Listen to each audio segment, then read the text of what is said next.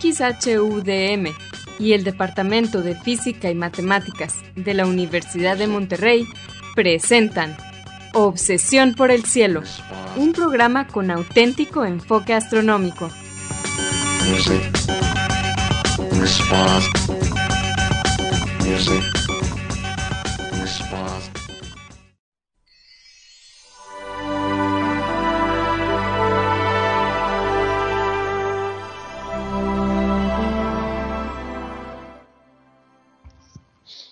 buenas tardes, sean todos bienvenidos a Obsesión por el Cielo, el único programa con enfoque astronómico y de exploración espacial en la ciudad de Monterrey y en la República Mexicana.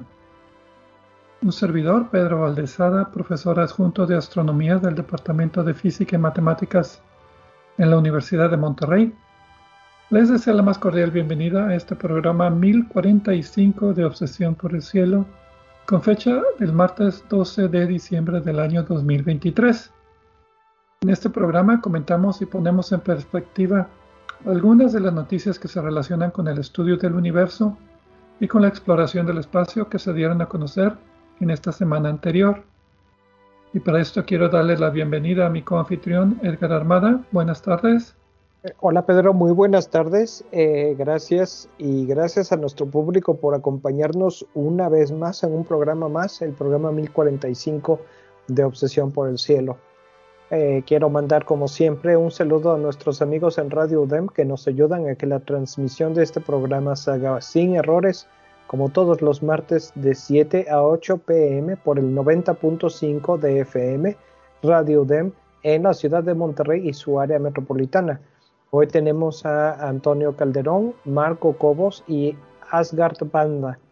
A ustedes y a todos los demás que no hemos mencionado hoy, pero que sabemos que están allí, siempre los tenemos presente, presentes. Muchas gracias por, por su ayuda, su apoyo y por estar siempre allí para nosotros después de tantos años.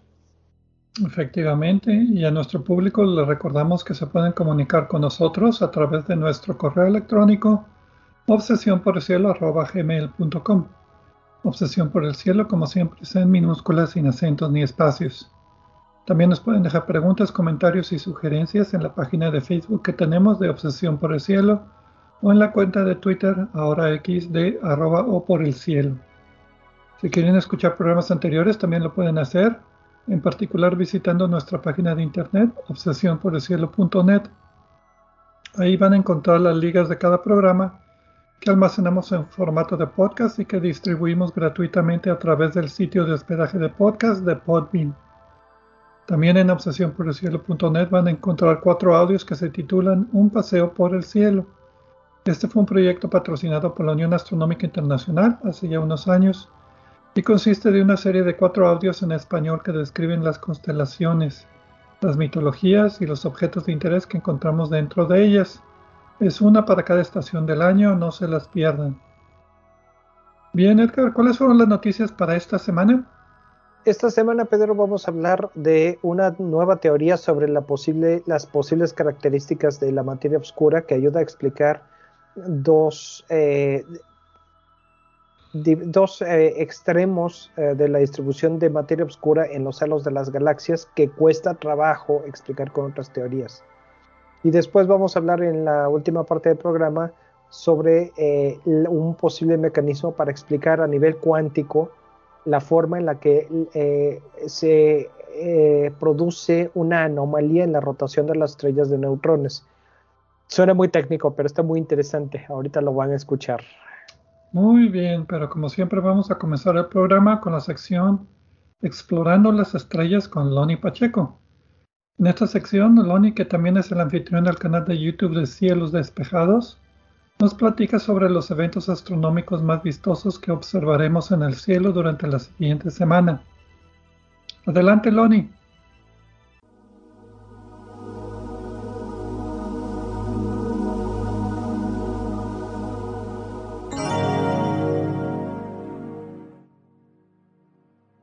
Hola amigos, soy Pablo Loni Pacheco, instructor de astronomía en el Observatorio de las Termas de San Joaquín, donde me encuentran todos los fines de semana.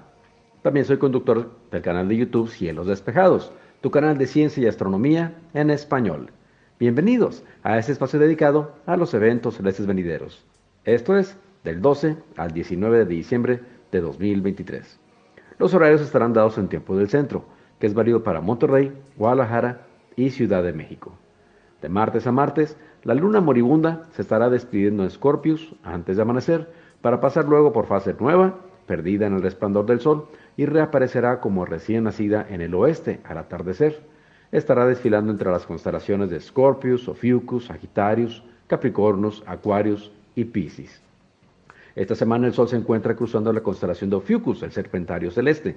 Así que en teoría, las personas nacidas en estas fechas, su signo debería corresponder a la constelación, pero desde la antigüedad se favoreció el número 12, de modo que el zodiaco solo contempla 12 constelaciones, aunque el Sol no necesariamente está limitado a estas constelaciones. De hecho, ya decía, pasa todos los años por la constelación de Ophiuchus. Aquí vemos que las tradiciones humanas parecen regir la concepción que mucha gente tiene de la bóveda celeste, aunque esto sea inexacto. El primer planeta que podemos encontrar si lo buscamos desde las 5.45 de la tarde alto sobre el horizonte este es nada menos que Júpiter. Lo que muchos pensarán es que es la primera estrella de la noche, pero no es una estrella, es el planeta más grande del sistema solar. Júpiter es 11 veces más grande que la Tierra. Los telescopios mostrarán franjas de nubes que lo cruzan de lado a lado y un cuarteto de satélites naturales que se mueven constantemente a su alrededor. Saturno, el planeta de los anillos, segundo planeta más grande del sistema solar, Posee un diámetro casi 10 veces mayor que el de la Tierra, 9 y media. ¿Dónde está Saturno? Pues si ya encontraron a Júpiter, el más brillante de la noche, entonces Saturno lo ubicarán fácilmente. Estará entre Júpiter y el oeste, por donde se metió el Sol. Y de hecho, justo sobre el horizonte suroeste, por donde se metió el Sol a las 6.10 de la tarde, y por solamente unos 20 minutos, tendremos oportunidad de echarle un vistazo al planeta más pequeño y veloz de todos, Mercurio. El telescopio lo mostrará en fase menguante. El 13 de diciembre, Mercurio aparecerá acompañando al cúmulo globular más grande de Sagitarius, en el mismo campo del telescopio. Los cúmulos globulares son conjuntos masivos de estrellas muy antiguas y en Messier 22 se cuentan casi 80.000 estrellas. Se requerirá un telescopio eh, que esté apuntando prácticamente sobre el horizonte y que no haya obstáculos en esa dirección para alcanzar a verlo. Júpiter se estará escondiendo alrededor de las 3.20 de la mañana y justo una hora después, a partir de las 4.20 de la mañana, por el horizonte contrario, por el este, se estará asomando Venus, el lucero de la mañana. Su cercanía al Sol, a la Tierra y las nubes blancas que lo cubren hace que Venus sea el planeta más brillante de todos. El miércoles 13 de diciembre, a las 6 de la tarde, la Luna estará arrasando el horizonte suroeste como un hilito de luz. ¿Alcanzará alguien a verla? Será visible solo unos minutos antes de ocultarse. Si ubican a Mercurio cerca del horizonte, la Luna estará aún más abajo que el pequeño planeta. El jueves 14 de diciembre será más fácil distinguir a la Luna recién nacida, será aún muy delgada, pero no tan finita como el 13. Y el planeta Mercurio aparecerá ahora abajo y a la derecha de la Luna. Habrían estado en conjunción horas antes. Empiezan la cacería de ambos astros, la Luna y Mercurio, a las 6 de la tarde, y si tienen binoculares, les facilitará la búsqueda. La noche del miércoles 13 y madrugada del jueves 14 de diciembre, así como la noche del jueves 14 y madrugada del viernes 15, será la lluvia de meteoros gemínidas. Generalmente el pico favorable es durante la madrugada, pero ahora será temprano en la tarde del jueves, de manera que se recomienda distribuir la observación antes de y después del pico, es decir, dos noches y dos madrugadas. Las gemínidas son de las mejores lluvias de meteoros del año, se esperan entre 120 y 200 meteoros por hora en la hora de mayor actividad. Los meteoros más largos y rasantes se esperan alrededor de las 7.30 de la tarde o ya anocheciendo, y las más brillantes y numerosas antes de las 12 y media de la mañana. Pero es necesario estar atento varias horas para presenciar cualquier ráfaga de actividad alta. Es indispensable observar desde un sitio oscuro y alejado de la ciudad. Los meteoros aparecerán en cualquier parte del cielo, alejándose de la constelación Gémini. La velocidad de los meteoroides es de 35 kilómetros por segundo. Las gemínidas son meteoros lentos y multicolores, lentos comparados con otras lluvias. La mayoría serán blancos, pero no se sorprendan si ven algunos amarillos, azules, rojos y hasta verdes. Conviene traer consigo unos binoculares. Alrededor de la madrugada se pueden ver gemínidas en pares o tríos que son muy bellos. Se sabe que la lluvia de meteoros Tiene como progenitor al asteroide 3200 Phaeton. En 2023 la Luna es nueva de manera que no interferirá en la observación. Las condiciones son ideales. En tiempo universal, la Tierra estará cruzando la porción más densa de la nube el 14 de diciembre alrededor de las 19 horas con 2 minutos. El sábado 16 de diciembre, la Luna estará en el perigeo, que es el extremo de su órbita más cercano a la Tierra. Se habrá aproximado a 367.900 kilómetros de la Tierra. En tiempo universal, el perigeo de la Luna acontecerá el 16 de diciembre a las 18.53 horas. El domingo 17 de diciembre, a partir de las 6.15 de la tarde, verán que la Luna acompaña cercanamente a Saturno, el planeta de los anillos. Estarán en conjunción formando una pareja muy vistosa. En tiempo universal, la conjunción de la Luna con Saturno acontecerá el 17 de diciembre a las 21 horas con 58 minutos, con una separación angular aparente de 2.5 grados. El martes 19 de diciembre, 39 minutos después del mediodía, la Luna estará en fase de cuarto creciente. A esa hora no será visible, pero apenas 15 minutos después, la media luna empezará a emerger por el horizonte este, es decir, después de la una de la tarde. La luna en esta fase es visible siempre durante la tarde y la primera mitad de la noche, hasta medianoche. Difícilmente veremos a la luna en cuarto creciente durante la madrugada, pues generalmente ya se escondió alrededor de la medianoche. En tiempo universal, la fase de cuarto creciente de la luna acontecerá el 19 de diciembre a las 18 horas con 39 minutos. Mi fanpage en Facebook es Diagonal Divulgador de Astronomía, seguid y sin espacios. Los espero la próxima semana en Explorando las Estrellas con Loni Pacheco. Yo como siempre agradezco su amable atención y les deseo cielos despejados.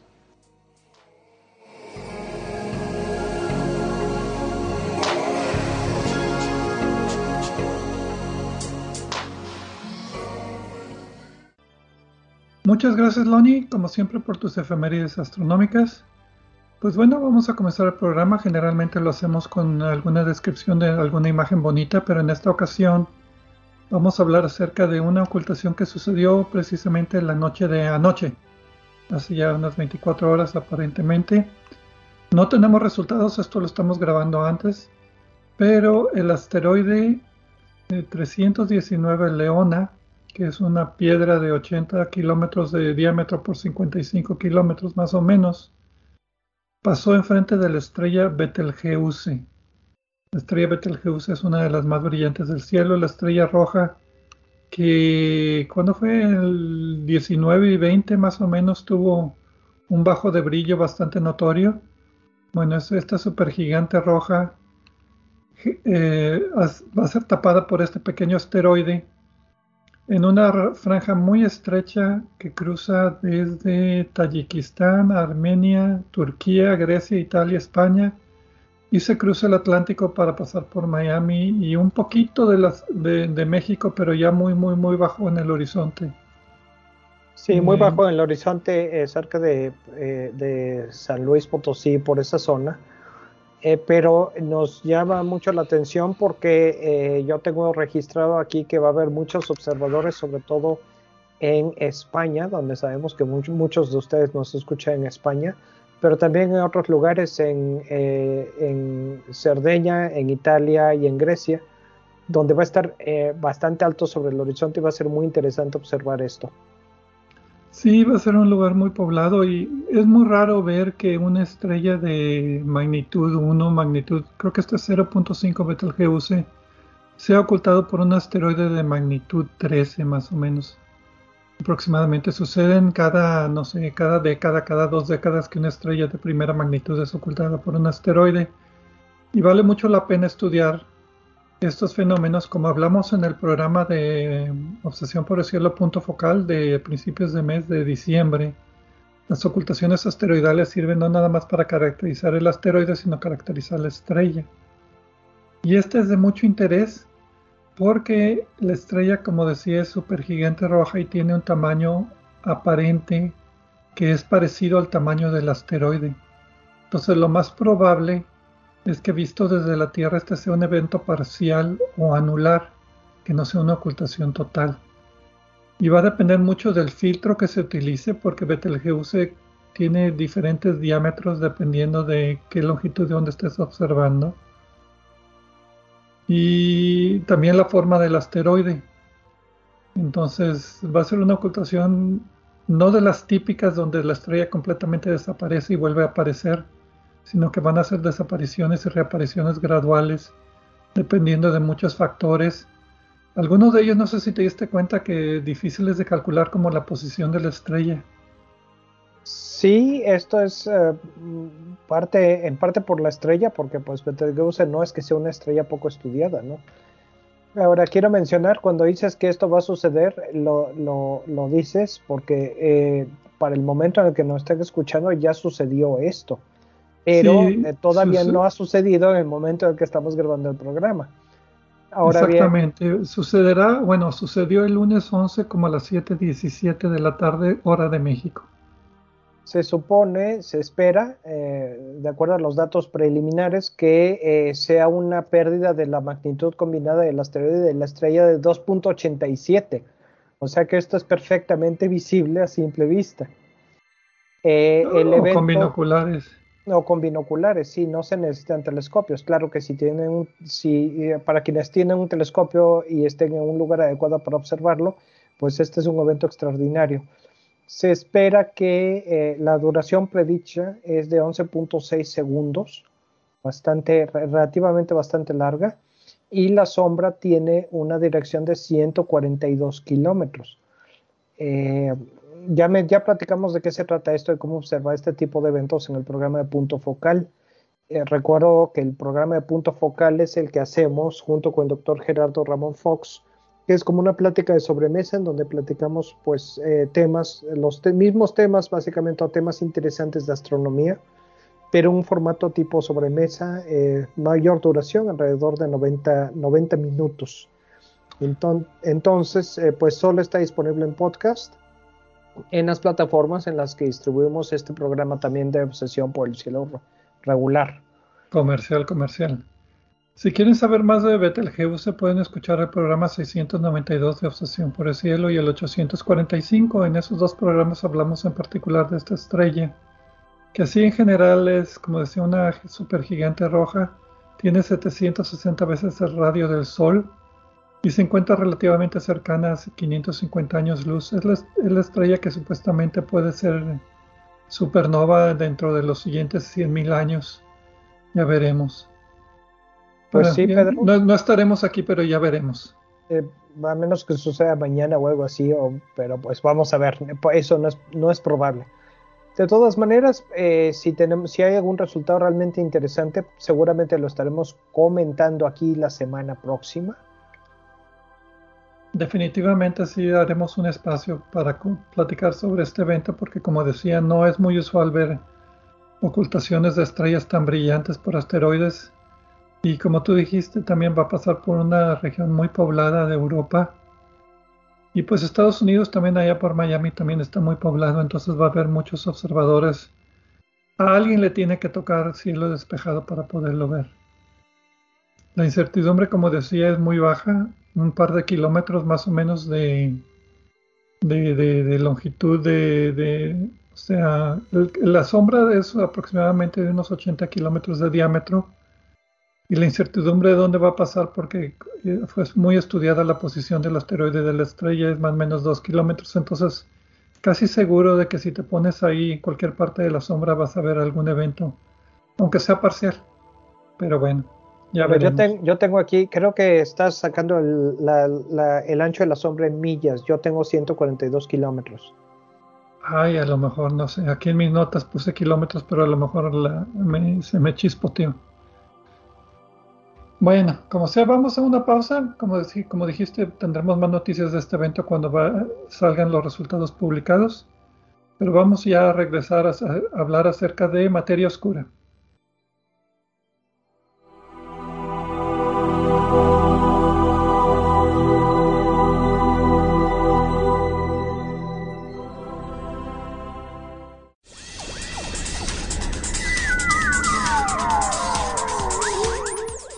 Explorando el cielo con nosotros. En un momento, continuamos.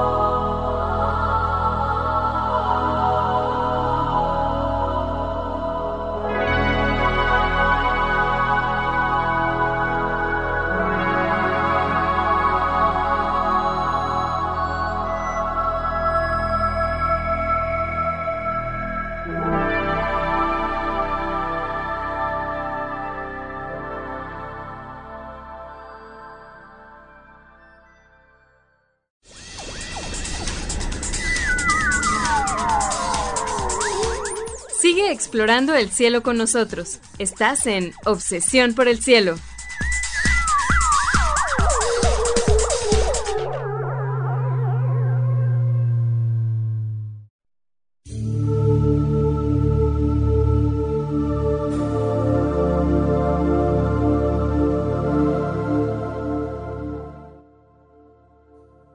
Regresamos a Obsesión por el Cielo con las noticias astronómicas de esta semana. Un servidor Pedro Valdés y Edgar Armada.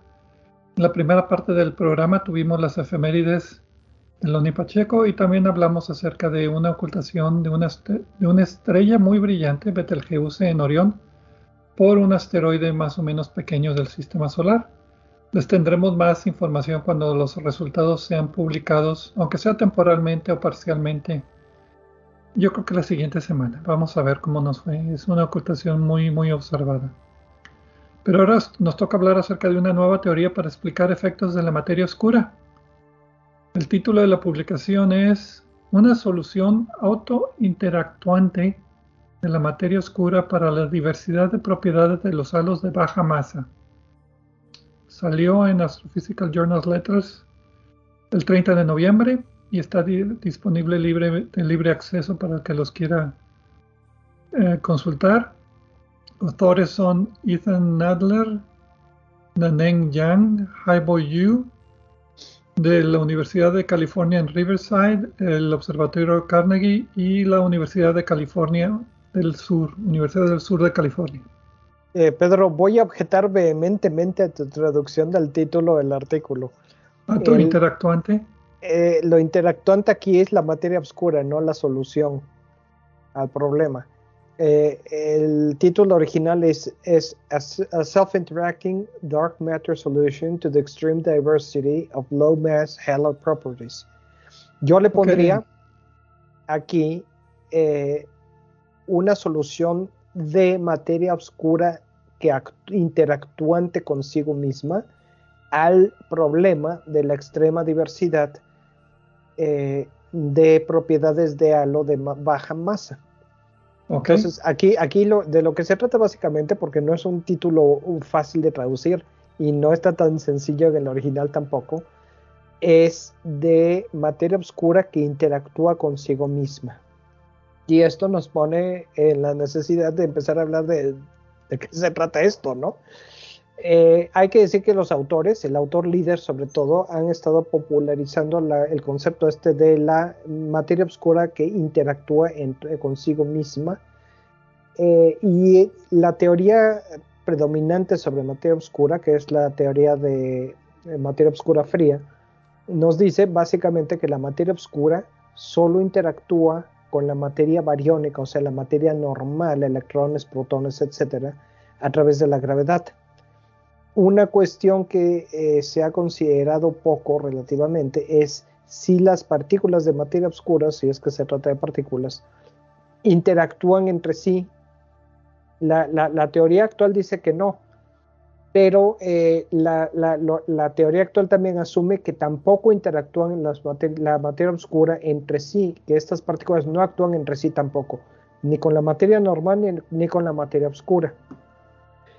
Una teoría que es la que, la que han estado popularizando eh, uno de los autores sobre todo, es que, en algún, que la materia oscura sí puede interactuar consigo misma, ya sea a través de fuerzas otras, de fuerzas que no sean la gravedad. Por ejemplo, la fuerza eh, nuclear eh, débil. la cosa aquí es que si esto es cierto, ah, y muy importante, interactúan la, materia oscura, las partículas entre sí, pero no interactúan con las partículas de materia, eh, materia bariónica, materia normal. Esa es la propuesta de la materia oscura que interactúa consigo misma. Muy exclusiva, entonces nada más actuaría consigo, bueno, con, no consigo misma, con otra materia oscura. Eh, sí, actuarían entre sí las partículas de materia oscura. las partículas. Si quieres saber más de materia oscura, tenemos un par de programas en Obsesión por el Cielo, el 420 del 30 de agosto del 2011, cuando sabíamos muy poco de la materia oscura, y el 714 del 27 de junio de 2017, donde sabíamos un poquito más. Básicamente, resumiendo, la materia oscura, el universo está hecho de energía oscura, materia oscura y materia normal. Materia normal y materia oscura es, ¿qué era? Treinta y tantos por ciento, cuarenta por ciento de todo lo que existía. Pero de eso la gran mayoría, el 85% de la materia del universo es materia oscura, que como tú dijiste no interacciona con la materia normal, excepto por la fuerza de gravedad. Sabemos que está ahí porque la materia que sí vemos se comporta de tal manera que necesitamos la presencia de una materia extra que no podemos detectar, excepto por esos señales de la materia normal que nos complica mucho la gravedad. que nos complica mucho el estudio de la materia oscura por eso. Una de las eh, principales razones por las que sabemos que la materia oscura existe es la rotación de las galaxias. Si observamos una galaxia, podemos observar, bueno, primero podemos obtener su velocidad de rotación, qué tan rápido está girando el disco de la galaxia. Y eh, si observamos el brillo que tienen las estrellas, podemos obtener una estimación de la masa pero eh, los números no cuadran, no, no, no. La masa normal. De la masa normal, sí. Los números no cuadran porque las galaxias están girando demasiado rápido y si nada más está la materia que estamos viendo, eh, entonces no tendrían suficiente masa para que su atracción gravitacional evitara que se despedazaran por la fuerza centrífuga y que salieran todas las estrellas volando. Están girando demasiado rápido las galaxias. Y la explicación de esto es que hay un halo de materia oscura, que es la que acabamos de describir, que está, que, eh, que está dando la gravedad que le faltaría a la galaxia y evitando que se despedace, ¿no? Igualmente tenemos que las galaxias en cúmulos de galaxias viajan a una velocidad muy alta que si fuera nada más la masa de la visible de las galaxias, no habría cúmulo de galaxias, porque la gravedad sería muy baja para detener las velocidades que estamos observando. Entonces debe de haber materia en, no nada más en los halos de las galaxias, sino en los cúmulos de galaxias, que está previniendo que las galaxias dejen de formar un cúmulo. Y además esa materia oscura extra está causando lentes gravitacionales muy fuertes que no podrían ser causados por la materia normal. Entonces hay varias evidencias de que sí existe la materia oscura, pero todas es nada más viendo la poquita materia normal que hay. Sí, e, estas tres son las más eh, notables. En realidad hay más, eh, pero pues ya tendremos que cambiar el tema del programa y hablar solo de eso, ¿no? Entonces, ¿qué es lo que dice el artículo? Exactamente. Lo que dice, bueno, eh, hay otra cosa que no hemos, que, hay que explicar. Eh, al observar las galaxias, sobre todo en el caso de las galaxias ultradifusas, eh, notamos que la densidad de materia oscura en el halo no corresponde con lo que predice el modelo de la materia oscura fría. Ese es el modelo que dice que la materia oscura no interactúa con nada. Exacto. Excepto gravedad. Y que es el modelo más popular y el que explica más cosas. No explica todo, pero explica más cosas hasta ahora. Entonces, lo que sí explica, pues hay que tomarlo en cuenta y cualquier otra teoría tiene que explicar lo que, eh, lo que ya se ha observado. Hay dos casos. Eh, si consideramos una galaxia masiva y elíptica, no, no, no como nuestra galaxia, sino una galaxia que ya no tiene brazos espirales, eh, la, encontramos que hay mucha densidad de materia oscura en el halo. Y esta densidad no se, e, es, esta densidad extra no se, no, no se, no se explica por este modelo. La otra, el otro extremo, que es una anomalía que no se puede explicar, es lo que decía las galaxias ultradifusas donde encontramos que los halos de materia oscura son eh, extremadamente pobres, que tienen muy poca, casi inexistentes. Sí. Que casi no hay materia oscura en estas galaxias ultradifusas. O sea, tenemos estos dos extremos, galaxias muy masivas que tienen un exceso de materia oscura y galaxias muy tenues que tienen un déficit muy grande de materia oscura que los modelos normales no pueden explicar. Entonces, ¿qué es lo que hacen los autores en este modelo para explicarlo? Pues en resumen ya lo dijiste, que dicen si la materia oscura interacciona con sí misma por una fuerza que llaman, ¿cómo es la fuerza? Una fuerza oscura. No dicen si es la fuerza fuerte o la fuerza débil, es una fuerza oscura, que para mí quiere decir que le puede poner las propiedades que sea necesario y puede, y puede corresponder en algunos casos con una, con la, con una fuerza sí, sí conocida, ¿no? Pues, pues sí, o sea, empiezas con modelos conocidos, pero también puedes poner modelos ad, ad hoc para que salga el resultado. Entonces, si la materia oscura interacciona con sí misma, tienes una fuerza extra que provoca colisiones que cambia la densidad de, la materia oscura.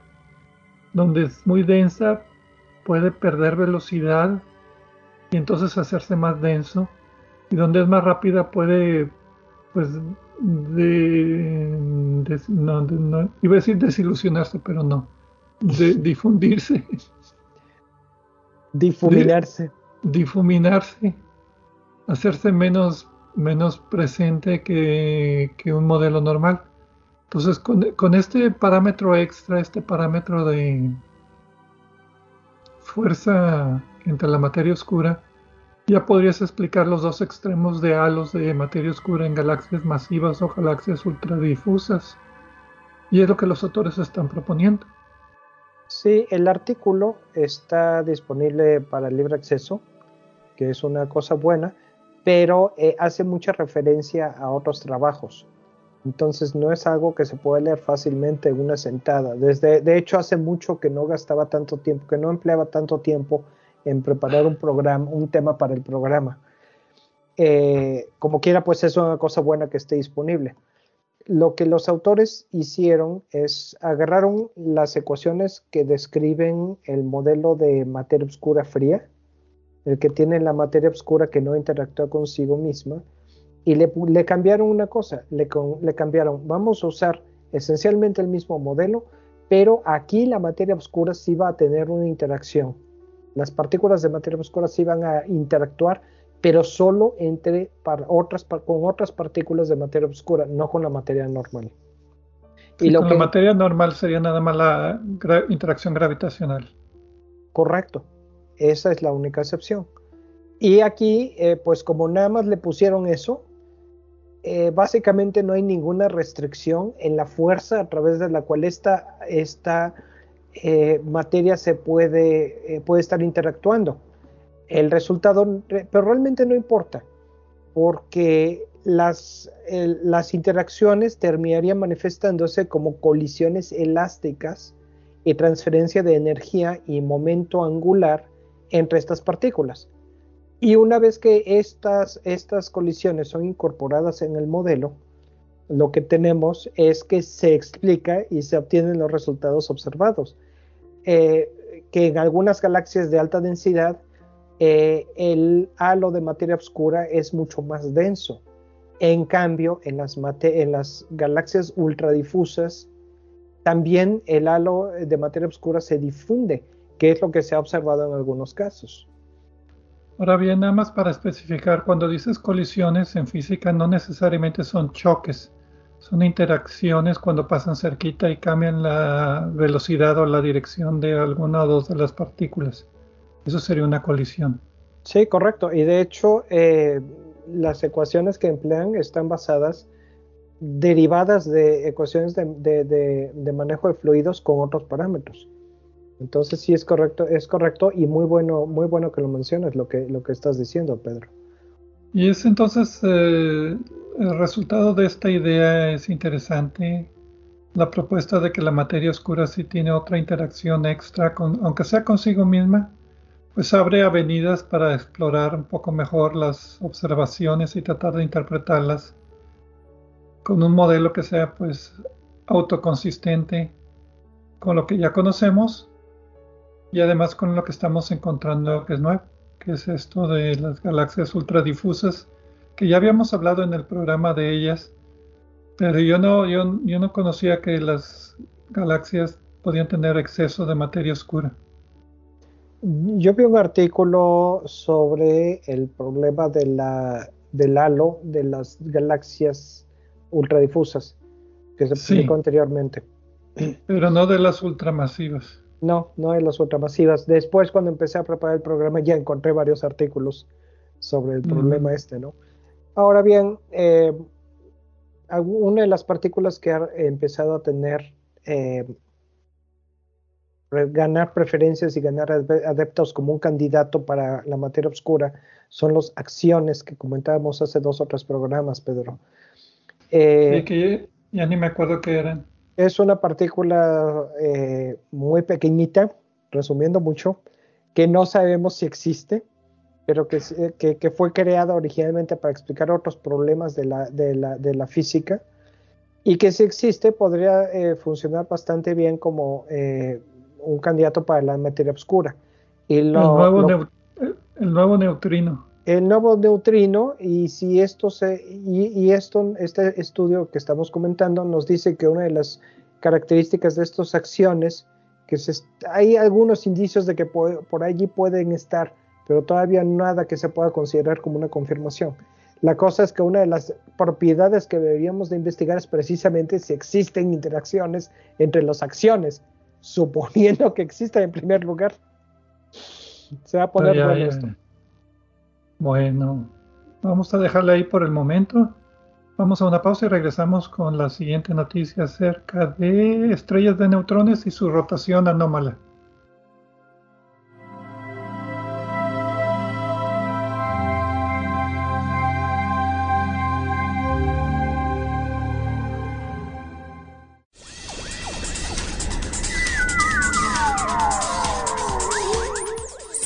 Explorando el cielo con nosotros. En un momento continuamos.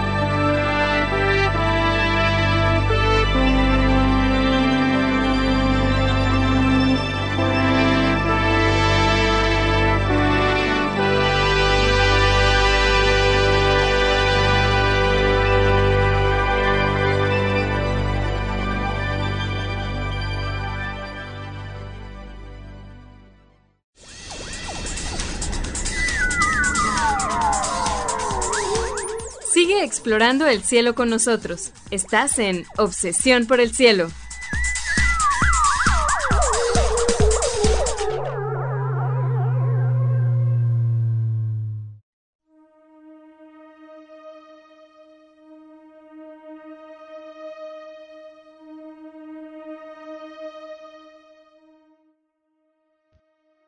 Regresamos a Obsesión por el Cielo con las noticias astronómicas de esta semana. Edgar Armada y un servidor Pedro Valdés. En la sección anterior hablamos acerca de materia oscura y pues la posibilidad de que pueda interactuar consigo misma y explicar algunas anomalías que se han encontrado en los halos de galaxias en la cantidad de materia oscura que puedan tener. Y en la primera parte del programa hablamos acerca de la ocultación de la estrella brillante Betelgeuse por un asteroide y también Loni Pacheco nos compartió sus efemérides astronómicas de la semana. Y ahora pues nos toca explicar anomalías en la rotación de estrellas de neutrones utilizando mecánica cuántica. A ver si te gusta cómo traduje el título. Irregularidades en superfluidos de rotación. ¿Qué tal? no objeto vehementemente. Y este técnico, este técnico, este artículo está, bueno, el título está mucho más sencillo glitches in rotating supersolids. Yo le pondría anomalías en los sólidos superrotantes. Superrotantes. No, no, no, quita eso. Super, sólidos. Ah, es que dije fluidos, dije, dije fluidos accidentalmente, pero bueno. pero eso es todo peor. Anomalías en, en, la rotación de los supersólidos, en supersólidos rotantes. Salió el 29 de noviembre en la revista Physical Review Letters. También está libre de acceso para que lo quiera. Los autores son Elena Poli, Thomas Bland, Samuel White y otros cuatro, coautores de la Universidad de Innsbruck, Academia de Ciencias de Austria y Gran Sasso Science Institute en Italia.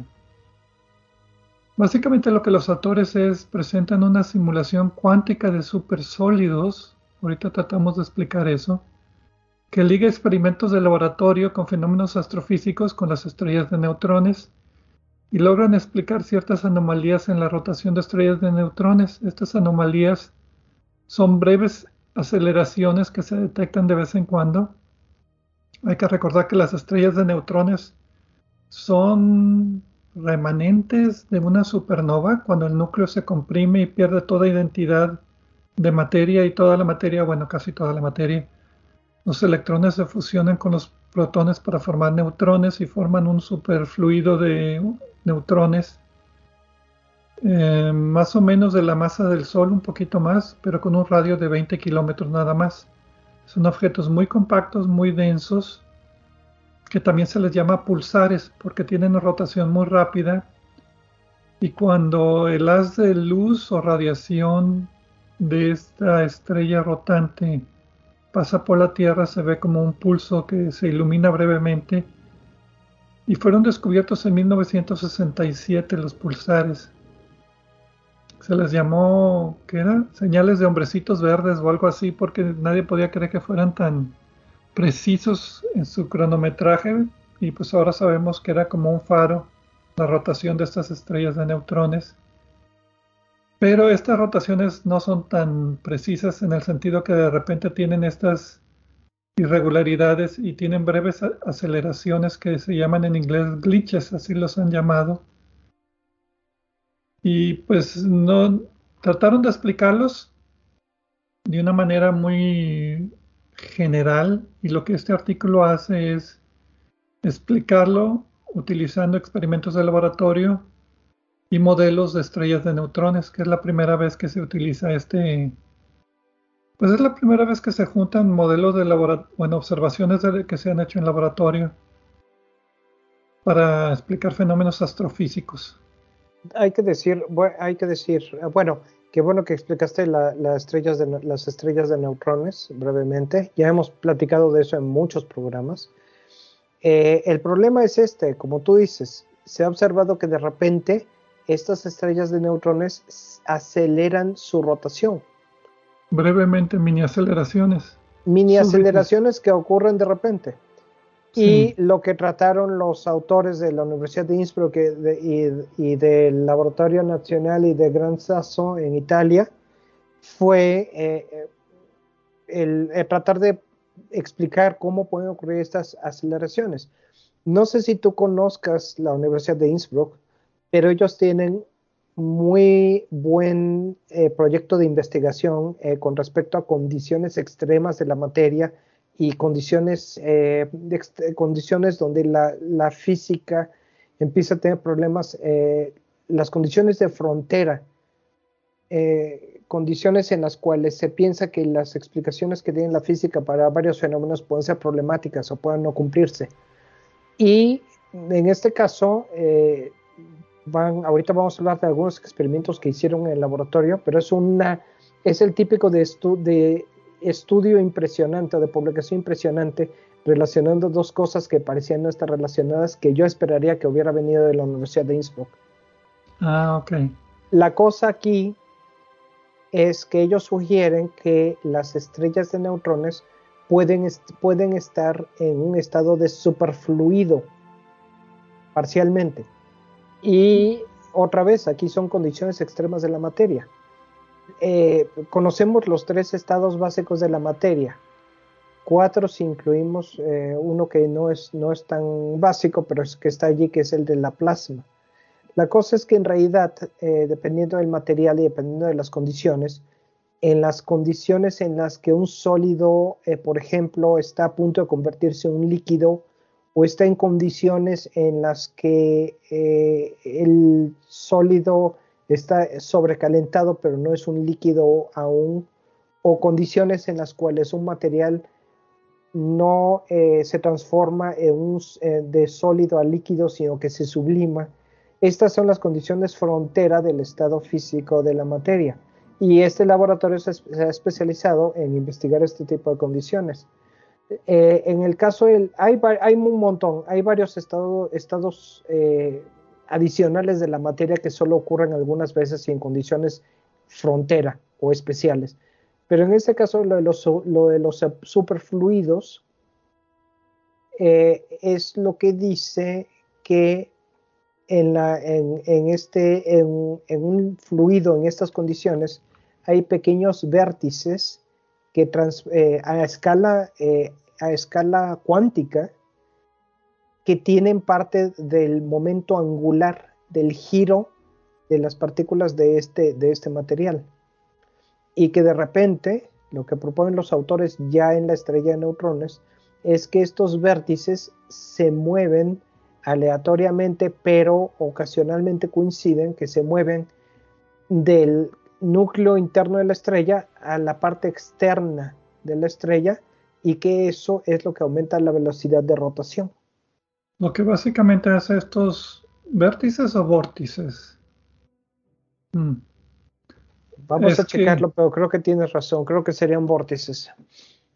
Cuando se trasladan hacia afuera y, digamos que, escapan del interior hacia la corteza, lo que esencialmente hacen es que hacen el núcleo un poquitito más denso. Entonces la distribución de materia es más hacia el centro, entonces la estrella se acelera su rotación ligeramente y así se queda. Entonces lo que han hecho las observaciones de pulsares es que el pulso de la rotación es muy consistente, pero de repente hay una de estas anomalías donde el siguiente pulso se aceleró ligeramente y de ahí en adelante la rotación es, sigue siendo constante, pero ligeramente un poquitito acelerada. Entonces se transfirió de alguna manera hacia afuera esta baja densidad de los vórtices causando la aceleración. Entonces lo que aquí hicieron es la simulación de que llaman de supersólido, que es una estructura cristalina con propiedades de superfluido, como tú dices, recientemente logrado en el laboratorio en la Universidad de Innsbruck. Tomaron los datos de estas observaciones y los pusieron en sus modelos de estrellas de neutrones y lograron pues eh, entender cómo estas anomalías o glitches en las estrellas de neutrones pueden ser producidos por este efecto cuántico que están ellos observando. Entonces, siempre ha sido un problema en la astronomía, bueno, en la ciencia en general, juntar la, teoría cuántica con los fenómenos astrofísicos como la relatividad en una sola teoría del universo. Y, este es uno de estos pasos para tratar de hacer eso. Y yo creo que es uno de los principales eh, beneficios de esta publicación, de este estudio, ¿no? El otro eh, viene a ser eh, la posibilidad de que un laboratorio aquí en la Tierra se puedan utilizar estos supersólidos ultrafríos para investigar las condiciones en un laboratorio, aquí en la Tierra otra vez, insisto, pero para investigar las condiciones que hay en el interior de las estrellas de neutrones. De hecho, los autores proponen que eso es el tipo, eso es una avenida, un camino muy eh, prometedor para el estudio de las estrellas de, neutrones y otros objetos estelares, eh, que permite hacer experimentos aquí en la Tierra, ya sea con, eh, reproduciendo fenómenos análogos o utilizando otro tipo de analogías, ¿no? con materiales que sí pueden existir aquí en la superficie de la Tierra. Sí, sobre todo estrellas compactas como estrellas de neutrones, enanas blancas, que es un paso anterior, no tan denso, pero que todavía tiene materia, pero todavía tiene condiciones muy extremas donde los efectos cuánticos son considerables.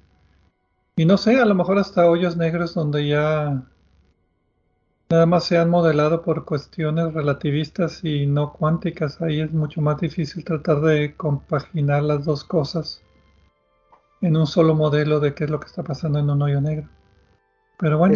exacto, y e, e, es lo que me gustó. No tanto, bueno, sí es interesante lo de las estrellas de neutrones, pero creo que es mucho más interesante el enfoque que utilizaron combinando primero la mecánica cuántica con la astrofísica y después combinando todo esto con experimentos físicos de un laboratorio aquí en la Tierra. A mí me gustó mucho eso. Te felicito por la elección, Pedro. Y hago la aclaración, tenías razón, incluso yo mismo dije, tienes razón, Pedro. Es vórtices, no vértices. No me hagan caso, es vórtices. Sí, lo que pasa es que estoy acostumbrado a, los eddies, como los llaman, como vórtices, porque también se encuentra mucho en la turbulencia de la atmósfera de Júpiter. Los, las tormentitas que llaman son en realidad vórtices porque van en diferentes direcciones. Y además son muy delgaditos, no son como estructuras tridimensionales así. Pero bueno, es, por eso estaba acostumbrado al término. Pero bueno. ¿Algún otro comentario acerca de las estrellas de neutrones y su rotación? Un comentario final, pero más bien sobre el enfoque de este estudio, porque está combinando expertos en varias, en varias áreas. Y esto es algo que debería suceder más. Eh, astrofísicos eh, eh, con, gente que trabaja en física cuántica, por ejemplo. me gustó mucho eso también. Ok. Bueno, pues con esto terminamos el programa de esta semana. Muchas gracias a todos por escucharnos y compartir una hora de su semana con nosotros, platicando y tratando de entender el universo. Nos vemos la próxima semana.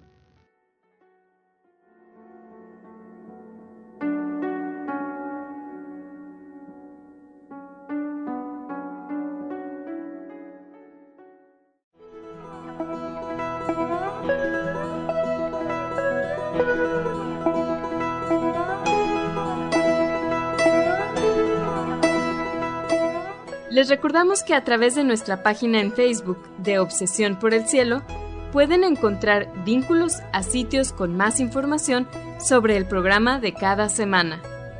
También pueden sugerir temas, hacernos preguntas de astronomía y encontrar los podcasts de cada programa.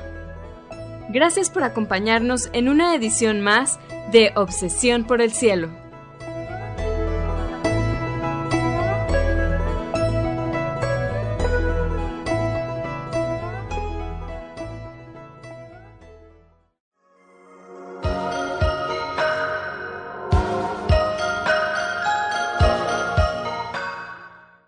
Sintonizas XHUDEM 90.5 frecuencia modulada, 3000 watts de potencia, transmitiendo desde el Laboratorio de Medios de la Universidad de Monterrey. Avenida Morones Prieto 4500 Poniente, Colonia Jesús M. Garza, San Pedro Garza García, Nuevo León, México.